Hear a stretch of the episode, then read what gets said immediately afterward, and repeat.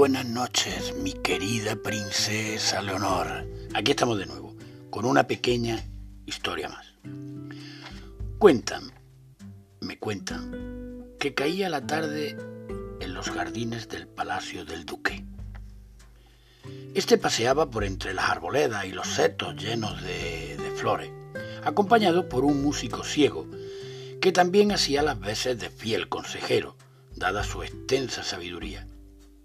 Mirando el sol que declinaba, el duque se sentó en un banco y se dirigió a su acompañante lamentando su situación. Ya tengo setenta años, dijo con cierta pesadumbre, y aunque me gustaría estudiar y leer algunos libros, considero que ya es demasiado tarde. ¿Por qué no enciende una vela, señor? le sugirió de repente el músico ciego. ¿Cómo se atreve un súbdito a bromear con su señor de esta manera? Exclamó el duque enojado. Yo, un músico ciego, nunca me atrevería a pronunciar inconveniencias en presencia de mi señor, pero he oído decir que si un hombre es aficionado al estudio en su juventud, su futuro será brillante como el sol matinal.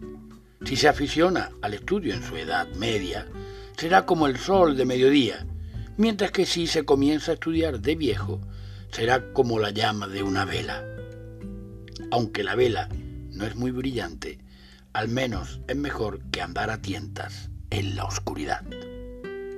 El duque, entonces, lo miró con admiración y le agradeció con una sonrisa la gran lección que acababa de darle.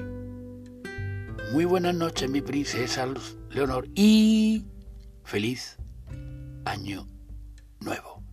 Que sea un año para todos los oyentes de Fórmula Gis Castellón un año inmensamente bueno. Hasta el lunes que viene, mi querida princesa Leonor.